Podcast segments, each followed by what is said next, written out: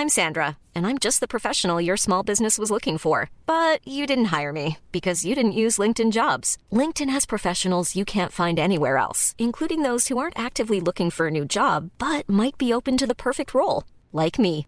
In a given month, over 70% of LinkedIn users don't visit other leading job sites. So if you're not looking on LinkedIn, you'll miss out on great candidates like Sandra. Start hiring professionals like a professional. Post your free job on linkedin.com/people today. Heraldo Podcast, un lugar para tus oídos. Noticias del Heraldo de México. Con todo respeto, aclaro, no hay censura. Prohibido prohibir, dijo el presidente Andrés Manuel López Obrador durante la mañanera este lunes cuando habló del combate a la adicción a las drogas y fue cuestionado sobre su opinión de las canciones que mantienen letras alusivas a los excesos de las fiestas y el uso de las drogas como lo plantean los llamados corridos tumbados. En el Palacio Nacional, el jefe del Ejecutivo Federal aseguró que hay muchas opciones musicales para que los jóvenes escuchen y puso como ejemplo una canción que para el mandatario es una de las mejores que ha escuchado en los últimos tiempos.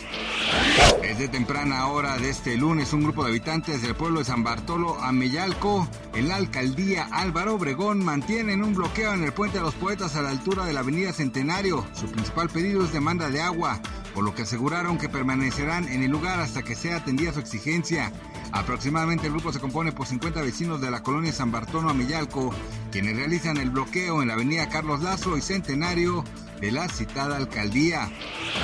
Un tornado arrasó con todo a su paso en Indiana, Estados Unidos, durante la tarde de este domingo, causando pánico entre la gente que fue testigo de las devastadoras imágenes que empezaron a circular por las redes sociales y donde se puede observar la violencia con la que penetró en el territorio.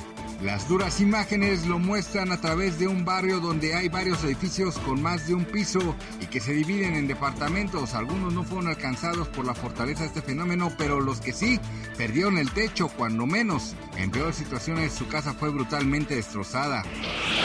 Este lunes 26 de junio, el tipo de cambio promedio del dólar en México es de 17.1908 a la compra 16.7465 y a la venta 17.6352.